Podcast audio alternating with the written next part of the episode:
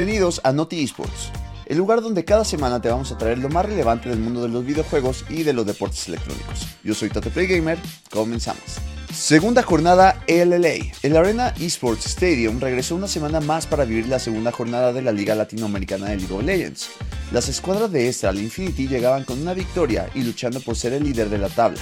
Las Águilas fueron quienes se terminaron llevando su segunda victoria de la temporada y se colocan en la cima.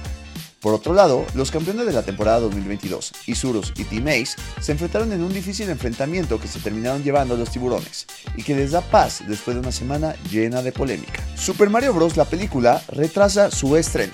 La película de nuestro fontanero favorito es una de las más esperadas para este 2023. Nintendo e Illumination Pictures habían anunciado que el largometraje llegaría el 31 de marzo a México.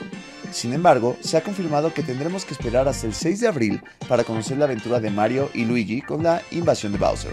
Skull and Bones no convence. El nuevo juego Skull and Bones, la nueva entrega de Ubisoft, que se ha retrasado varias veces con tal de mejorar la experiencia, no ha convencido a las personas que fueron invitadas a las pruebas. Hay que recordar que Ubisoft está pasando por un mal momento y podría ser vendida a otra empresa. El remake de Dead Space es muy terrorífico, sí, sí lo es. El director técnico del remake de Dead Space, David Robillard, admitió que le cuesta jugar el juego por la noche con audífonos porque es muy terrorífico. Esto fue todo en Naughty Esports. Te recuerdo estar al tanto de todas las redes sociales y contenidos de Academia Mexicana de Esports y de Tate Play Gamer. Yo soy Tate y nos vemos a la próxima.